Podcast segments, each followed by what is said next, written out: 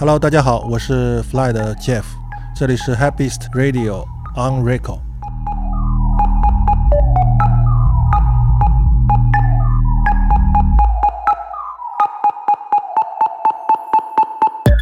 High Beast Radio 是 High Beast 旗下专属 Podcast 企划，在 On Record 栏目中，你可以听到来自潮流文化范围内那些受到关注的嘉宾们带来职业生涯中的关键决定和高光时刻。除此以外，还会与我们分享他们的灵感歌单以及歌曲背后的故事。从一部八十年代末的电影开启滑板生涯，在如今仍然活跃着的大多数滑板品牌还没诞生之前，韩敏杰 Jeff 韩就已经在滑板了。不论是创建滑板店铺 Fly Streetwear，还是在2007年与 Nike 携手打造出那双声名大噪的 Nike SB Fly Milk Blazer Premium Jeff 始终以他自己的方式在国内推广着滑板这一真正属于街头的运动。在本期的 On Record 节目中，我们除了与韩敏杰一同回顾他接触滑板运动的伊始，他还向我们展示了多年以来从滑板录像带中积攒起的音乐珍藏。下面就让我们通过 Jeff 的视角。进入他眼中滑板与音乐的世界。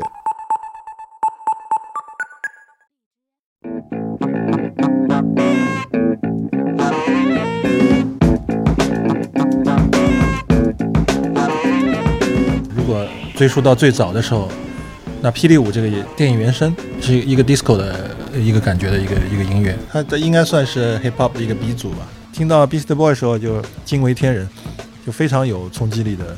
一支乐队，他的 Beast Boy 的所有的歌我都有下载。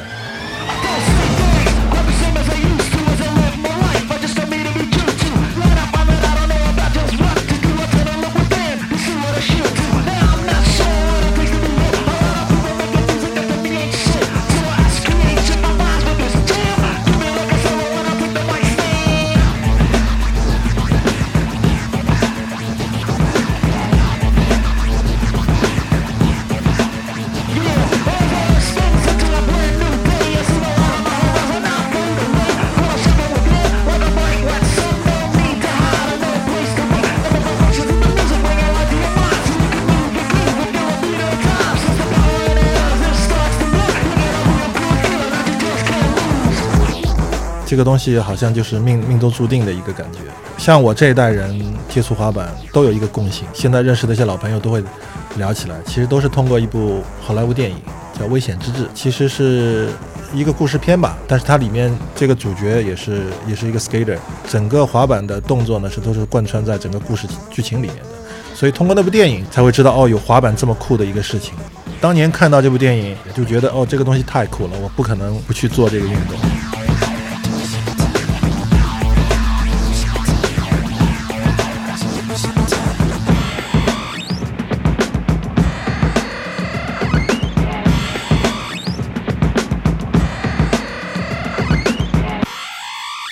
在我高中的时候，我看了这个电影之后呢，就是到满大街去会找，哎，滑板这个东西在哪里能买到？但通常我买到的那时候的滑板之后才知道，那个不是真正的滑板，是玩具滑板。那一块滑板我还记得当年可能六七十块，呃，塑料的轮子，呃，简单的一个木板，然后单翘的滑板，那个差不多用了七八块，居然让我自己学会了跳。当我用那个玩具滑板学会跳的时候，我几乎感觉上海不可能有人能够跳起来吧。因为我在上面花了太多的时间和精力，呃，我居然能用那个有玩具滑板能够跳上一个马路牙子。真正意义的那块板呢，也是在金陵路一个体育用品店，当年那家店还叫什么连长记。哎，居然看到一块滑板，这个长的样子好像跟我滑的完全不一样。看那个价格呢，一看吓一跳，三百六。那三百六的价格在当年是非常非常高了。凑了钱去买这块板的时候呢，还是非常忐忑的。就想哇这么贵，如果滑一下还是跟我以前的那个滑板的感觉一样，好像就应该会很失望。结果呢，就放在地上一滑，那个速度是非常非常快，蹬一脚完全感觉停不下来的感觉。从那块板呢，其实算是一个真正意义上我真正的接触到了呃真正的滑板。当年很 lonely 的，就是一个人，完全就痴迷在自己的世界里面。然后呢，我的一个朋友告诉我，哎，他在马路上看到一个人也能用滑板跳起来。用的滑板也是我跟我用的滑板一样是进口的，当时我不相信的，我说不可能吧，他也能跳起来，我不想相信。他说我还特别帮你要了这个人的电话，你你可以自己跟他联系。我居然真的跟他打电话，然后我们就约的在吴兴路赵家浜路，我记得很清楚，就是像网友见面似的，两个人骑了自行车，我们自行车后面都会挂着滑板嘛。他这个人很怪，他把这个滑板还装在一个布袋子里面，我发现他居然也能跳，就两个人有点惺惺相惜的这感觉了。当年两个人也是经常去上医大。有一个溜冰场，偷偷的翻进去，那个溜冰场里面两个人互相交流啊。当年没有滑板场的，这个朋友还现在还是我很要好的朋友，他叫麦小刚。那究竟为什么上海这些滑手能够慢慢的聚拢起来？其实是一张报纸，《青年报》的那个中缝啊，以前老有那种交友信息，说是招募喜欢滑板的爱好者，几月几号在在那个人民公园就有一次聚会。看了这个信息以后呢，然后就将信将疑的就过去了，然后一看哇。上海其实滑的人还不少，但大多数用的呢还是那个玩具滑板居多，也有几个人也是去那个连昌记买的那个进口的那个滑板。当年就是通过一个报纸，慢慢的就上海的滑板滑板人就开始就聚拢了。当年滑板可能整个上海三四十个人吧，都都认识，跟现在的环境完全不一样。现在你走过马路，呃，迎面朝你滑来的都是不认识的一些年轻人。嗯，那是美国的一家滑板公司，叫 Power Pilot。他们在秦皇岛呢有一个分部。当年他们还自己有一份油印的小报了，那个叫什么《奥利通讯录》，就是通过这个也算是当年这种青年杂志的一个。一个最早的一个雏形了，仅仅是一一份油印的 A3 吧，这么大的一个纸，每个滑手自己的投稿，对于滑板接触的一个一个故事，然后呢有一些滑板的照片，当然它里面也有一些国外的滑板杂志里面就去摘选的一些滑板动作的分解，当然也有它的那个产品讯息，那毕竟还是商业一个行为嘛，当然也很感谢这份报纸的，就是说通过这个油印的小报啊。能把全国全国的滑手能聚聚拢起来，那么他们呢，就是呃搞了这个滑板比赛。我忘了我是第一年去的还是第二年去的，当年应该是坐了绿皮火车去的，到到北京得花个十十来个小时，然后再去秦皇岛，一路晕过去的吧。嗯，但是觉得很值吧，就是通过这样的一个赛事，就认识了全国更多的这个滑板朋友们。他们也请了那些国外很有名的滑手，这我最重要的目的看这些国外的滑手。就跟我们的这个相差水平是有多高？那当时有一个天一个地的这种感觉。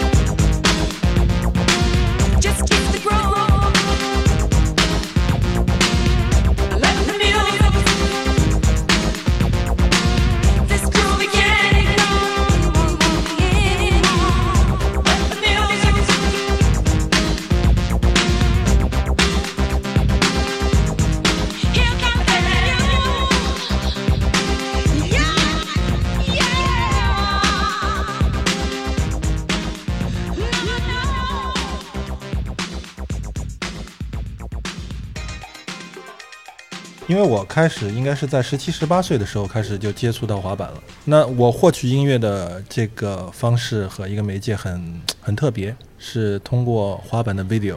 所有的滑板 video 它都配有音乐。其实，在我那个年代的话，其实获取国外的音乐，这是一个比较快而且比较新的一个方式的。在那个年代，可能互联网还没有特别发达的时候。那么唯一我们获得的可能是从国外带来的信息，无非是是滑板杂志啊、滑板录像带，那时候还是那种 VHS 的那个袋子。那认识了滑板的一些国外的朋友，通过他们，呃，从国外可能邮递过来啊，或者是他们亲自来到中国的时候，给我们带很多这方面的资讯，包括滑板杂志啊、滑板 video 啊。当年一本书可能得翻看一年，都翻烂了。那那个 video 可能因为都是呃 VHS 的袋子嘛，录像机不断的去播放，可能一部片子你喜欢这一部片子，可能看个每天看一遍，所以我很有这个画面感。如果我能听到这首歌，我第一个印象就是哦，这个这个彼此的这个阶段，这个滑手做了一个什么大的 trick，我都很有这个这个画面感。嗯，当年的滑板 video 是这样的，就是一个 team 出出一个全片的话，他可能滑手六七个左右，那每个人都有自己的一个 part，这个 part 可能在两分钟长一点的三分钟左右，它可能就是一首歌。所以呢，你喜欢这个滑手的风格，你自然会注意到他使用的这段音乐。所以你说我为什么这么跳跃，其实也有点跟着跟着滑板 video 走的这个感觉。你比如说这个 part 我很喜欢，对他的音乐就很关注。对吧？我就自然就会关注到这个音乐。看滑板片，你永远是在我的生活中占有一席之地的。所以，呃，我觉得也是一个很好的一个获取方式，因为都是一些滑手筛选过的，都是很好听的音乐。然后我自己再挑自己更喜欢的，可能这种方式反而又节约时间，又能保证质量，也跟滑板影片的潮流有关系。因为当年如果是比较早期的话，滑板 video 的音乐偏 hip hop 一点。那后来慢慢的这个形式会越来越多。那当然每个人有自己的喜好的，呃，也也分阶段性的。就像我一样，就是刚刚接触滑板的时候，可能看到当年的滑板 video 里面几乎都是 hip hop 音乐，old school 的 hip hop 音乐。当年就觉得，哎呀，音乐好像只有 hip hop 是最才能算音乐。但其实这个是有有点幼稚的。打个比方吧，那个年代有一首歌叫做《Immigrant Song》，雷神那部电影不是？这个 Immigrant Song 就很火嘛，它打斗场面配那个音乐是非常非常切合的。但这首歌其实是我在一九九七年的时候就已经接触到了，接触到这这部呃 video 呢，其实是一部 Plan B 的一个滑板 video。我我没记错的话，应该是 Revolution 这个滑板 video 的。很有名的一个滑手叫 Jeremy Way，他的那个配乐就是这首歌，当时印象很深，因为这个滑手的动作非常大，非常狂野的，配这首歌呢是特别有印象。你现在让我弹起来，我还很有画面感。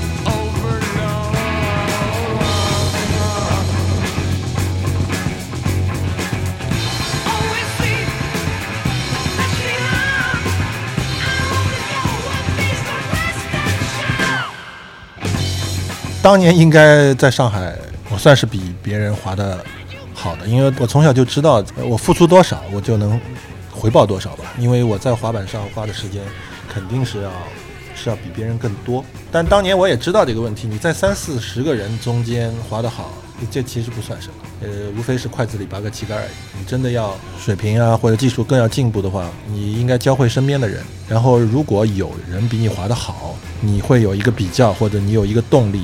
这样才能让自己的水平会越来越高。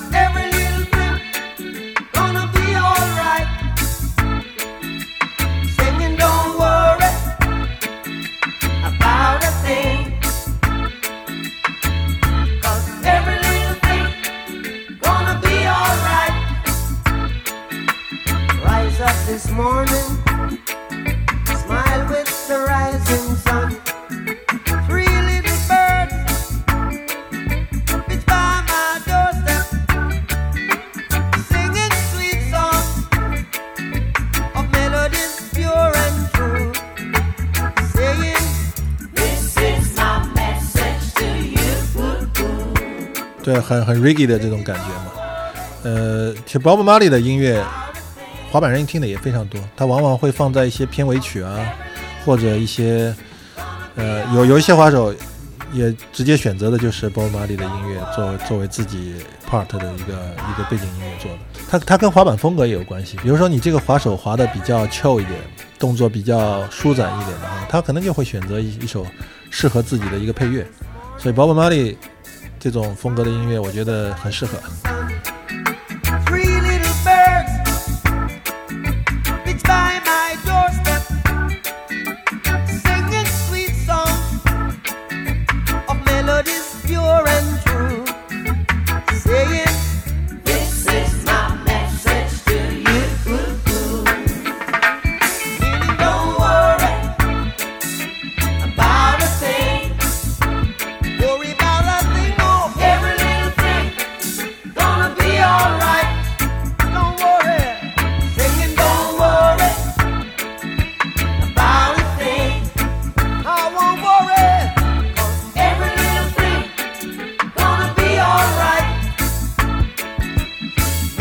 现在回想起来，这个潮流就是一个一个轮回嘛。我们当年就是穿的很 baggy 的嘛，就是那些滑板的衣服啊，然后有一段时间穿的很紧身，裤子很 metal 的那种感觉，很朋克的发型啊，什么都都变化很快的。那现在哎，最近好像又流行 baggy 的这个装束了，所以我就感觉哎，轮回这个事情是非常奇妙。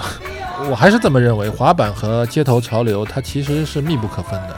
当你真正接触到街头文化这个时候呢，你会发现很多街头品牌，它的这个 roots 全部都是滑板而来的，它有滑板基因的，包括 Stussy 啊、那 Supreme 啊，它就是个滑板店。我我总觉得滑板的潮流是走在街头前端的，包括那时候穿很肥大的裤子啊，包括你把裤子剪短啊，就袜子袜子也露出来啊，包括你扁裤腿啊，包括那个裤子掉得很低啊，都是由此而来。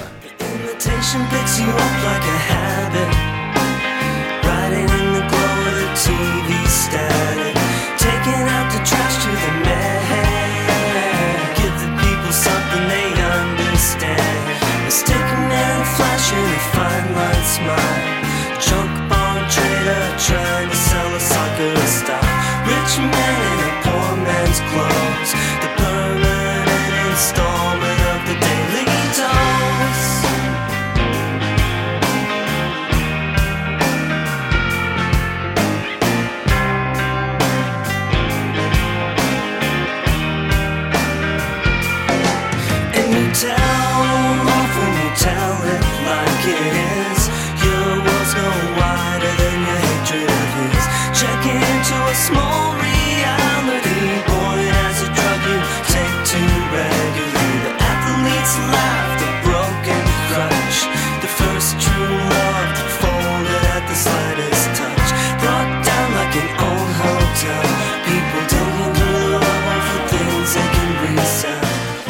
现在很多大品牌或者一些一线品牌都在拥抱滑板。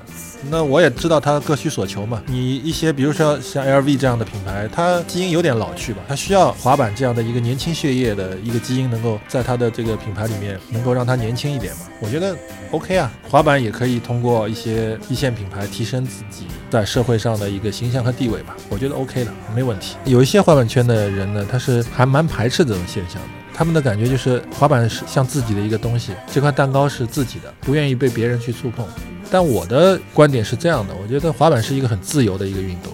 既然是自由的东西，人人可以啊，为什么别人要来加入到滑板里面？你要排斥？但当然，滑板有自己的文化和它的规则。你想进入滑板的话，那你这个品牌需要尊重滑板的文化，需要尊重滑板圈的一些规则。在这种前提下，就我个人来说，我一点不排斥，我是很欢迎的。你应该搭一个桥梁，应该通过你这样的一个桥梁，让对滑板有好感的年轻人能加入到滑板里来。这个是现阶段我愿意做的一个事情。就比如说，你对滑板有有兴趣、有好感，我可以来教你啊。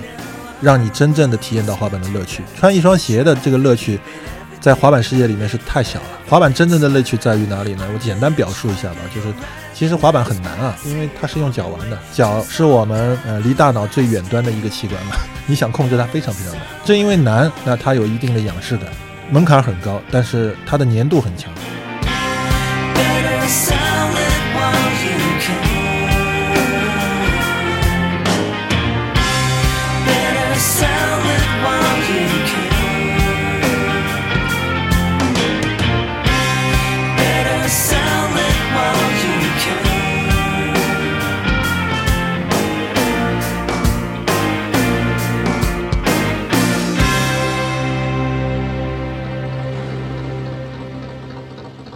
我是学飞机制造的，毕业分配以后去厂里工作了，可能将近半年，实在不喜欢，可能都是接触到数控机床啊、模具开发啊，我觉得实在是不适合自己。离开以后呢，去了光明牛奶做 sales 这个这个工作呢，对我的帮助很大的。我是偏内向的一个人，那么社交也好，各方面其实通过业务这个工作，其实对自己提升是很大的。因为做业务呢，是每每天呢早上进一次，晚上进一次就可以了。那我的自由时间比较多，通常呢就是跑完业务去滑板了。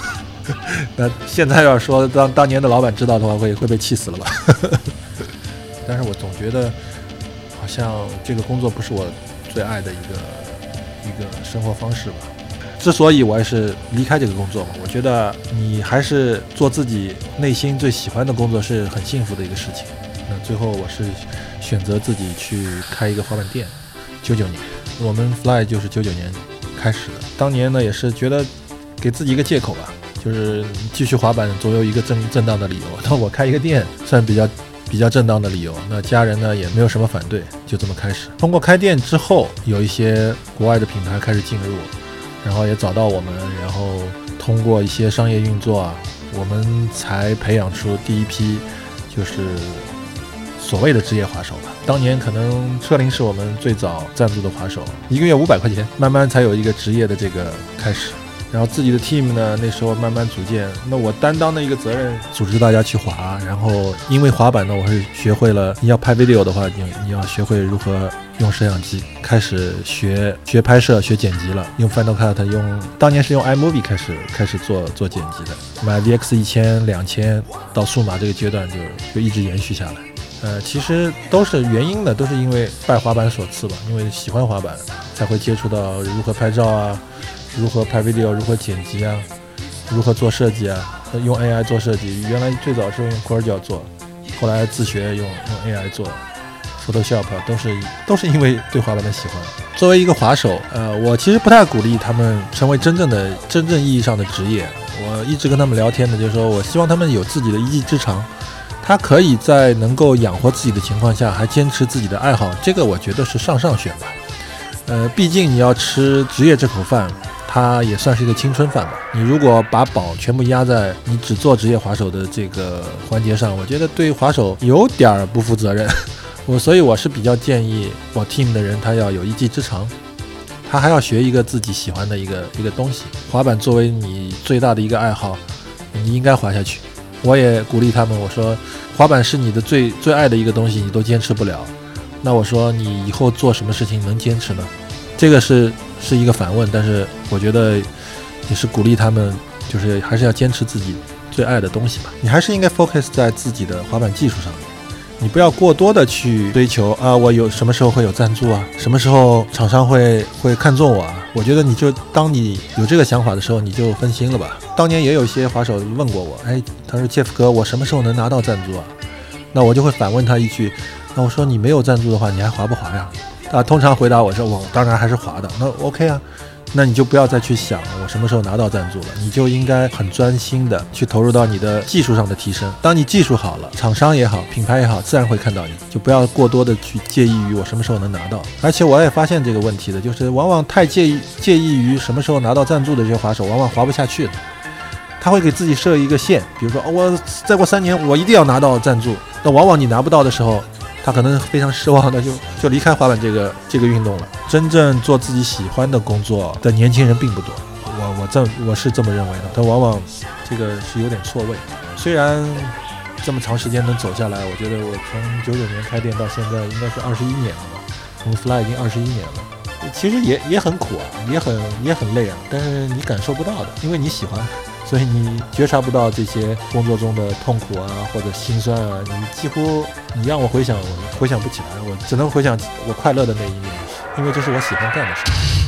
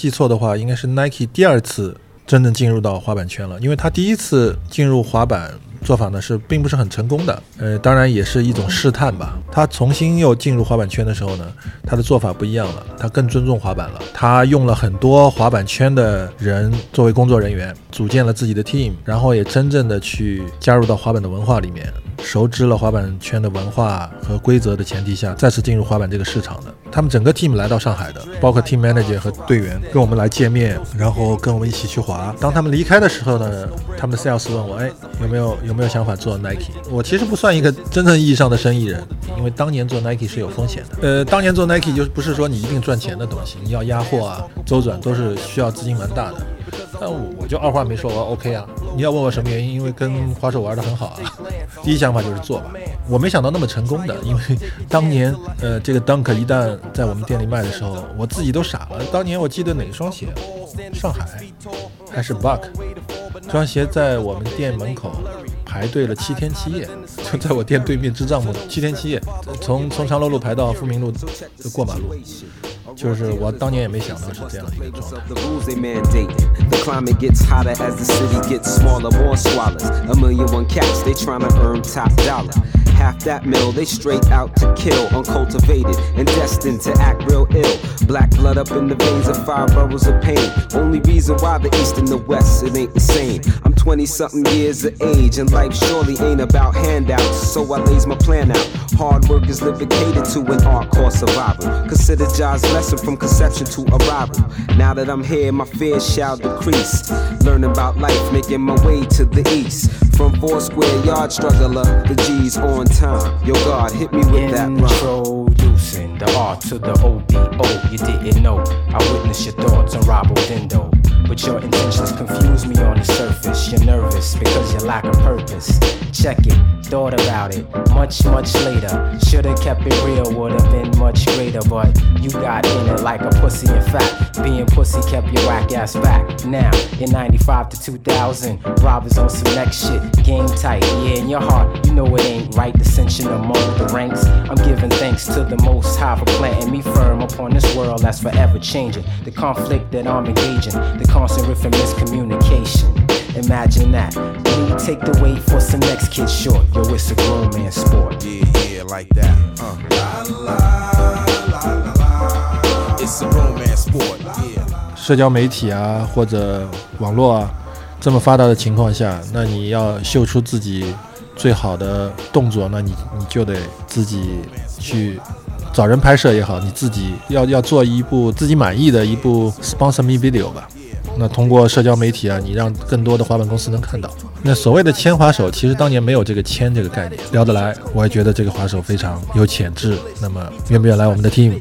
仅此而已，非常简单，没有一个很正规的一个商业的一个所谓的合同啊，什么都没有。我我也不认为不成熟，其实我这个方式方法一直沿用到现在，就一直很好，就没有没有一个很商业的那个味道在里面。我选择队员，第一位还是技术，风格要好，啊、当然他的形象也要 OK，对吧？然后他的人品啊，跟队员之间的关系啊，是否是否融洽？因为你毕竟是个 team，他不是一个我签你一个人和整个 team 是不一样的。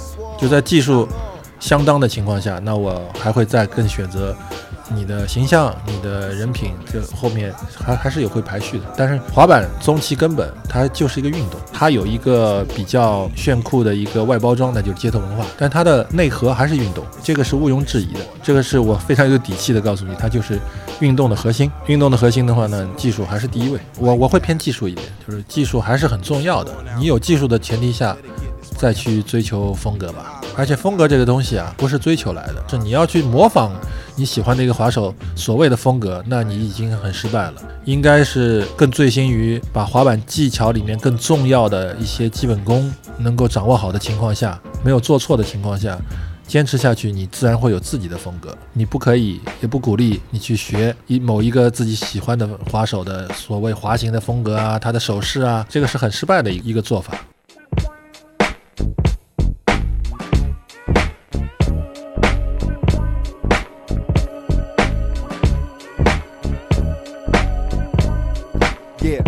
Fresh start again, back to the heart again. Low cut strut, step through, new cardigan, fresh from the barber man. Street mission like deep sea fishing, like we keep wishing my dreams keep stretching. Listen, stick with your vision, go with your intuition. That's keys in the ignition.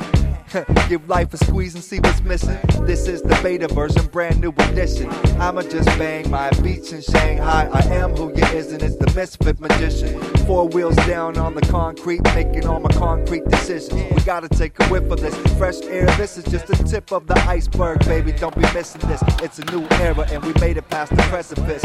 It's the recipe. We ditched all the pessimists. Start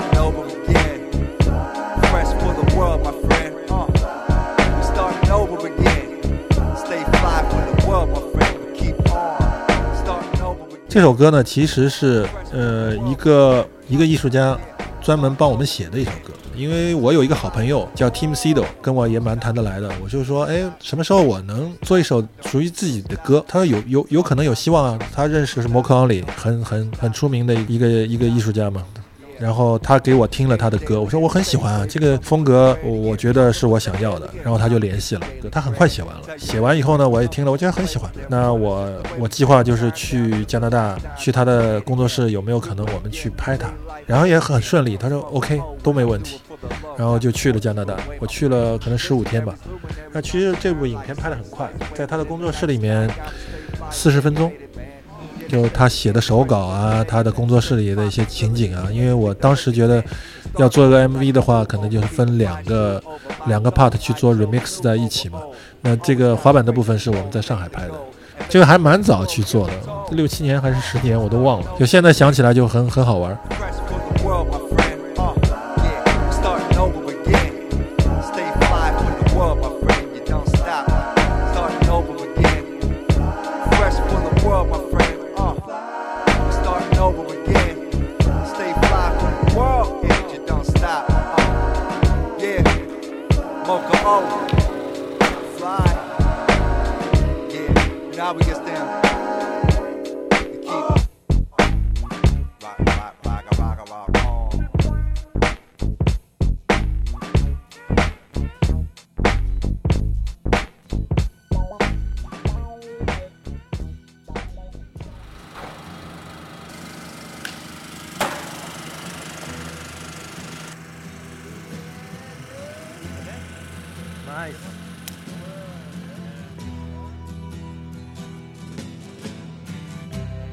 Ground control to Major Tom.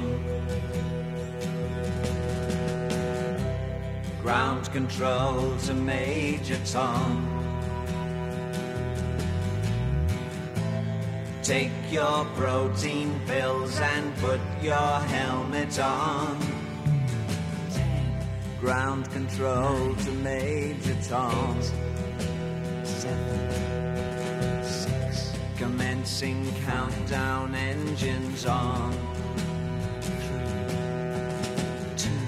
Check ignition and may God's love be with you.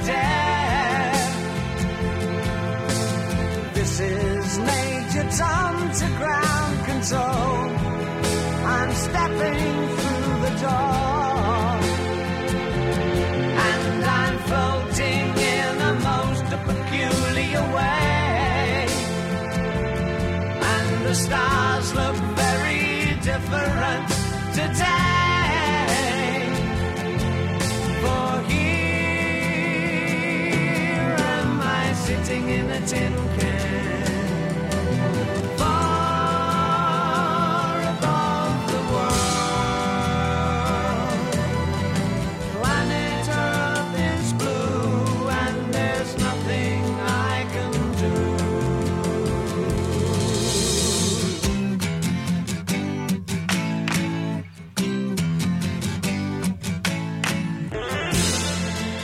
应该很难退出吧，因为我这个生活就跟这个滑板就交织在一起太紧密了。当然，现在正在经历这个问题，你因为伤痛的原因，最近滑的少一点，因为自己 女儿出生了嘛，可能因为滑板对对膝盖的损耗还是蛮大的，你无法滑，这个是这个很残酷啊，也是一直在提醒一些年轻的滑手，因为前段时间我也是设计了一双鞋子，是 Janoski 这双鞋嘛，是跟 Nike 合作的一款鞋。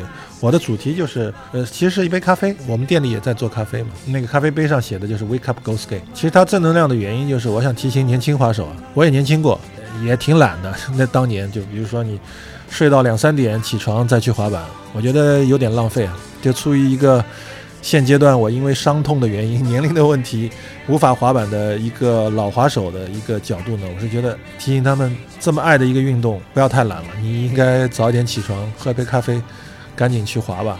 我我认为可能第一代滑手不是那么精准吧，我估计在北京可能比我们上海会早一到两年的时间开始有滑板，因为当年北京的资讯好像还比上海更加发达一点，就是我我们最早最早去接触了滑板而已，不能成为我我我觉得是是自己的一个谈资，这是一种怎么说一个安排吧。